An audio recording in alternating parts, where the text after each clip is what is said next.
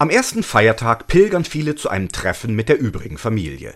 Nach vielen Umarmungen tauscht man sich aus über den Rest der Welt. Da wird ausgeteilt gegen andere Leute, andere Länder, andere Sitten, mit fester Stimme, halb informiert, aber entschlossen. Da würde ich dann gerne mal den daneben stellen, dessen Geburtstag an Weihnachten gefeiert wird, Jesus. Und er würde vielleicht sagen, Freunde, schaut auf eure eigene Nase und entspannt euch mal bitte. Hört auf, alles und jeden zu verurteilen. Alle auf dieser Welt sind verwundet. Wir alle brauchen Hilfe und wir brauchen uns gegenseitig.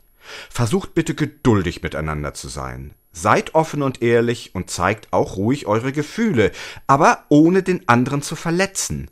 Lasst uns liebevoll sein und ein Licht für den anderen. Kommen Sie gut durch die Nacht. Sören Kalsen von der Katholischen Radiokirche.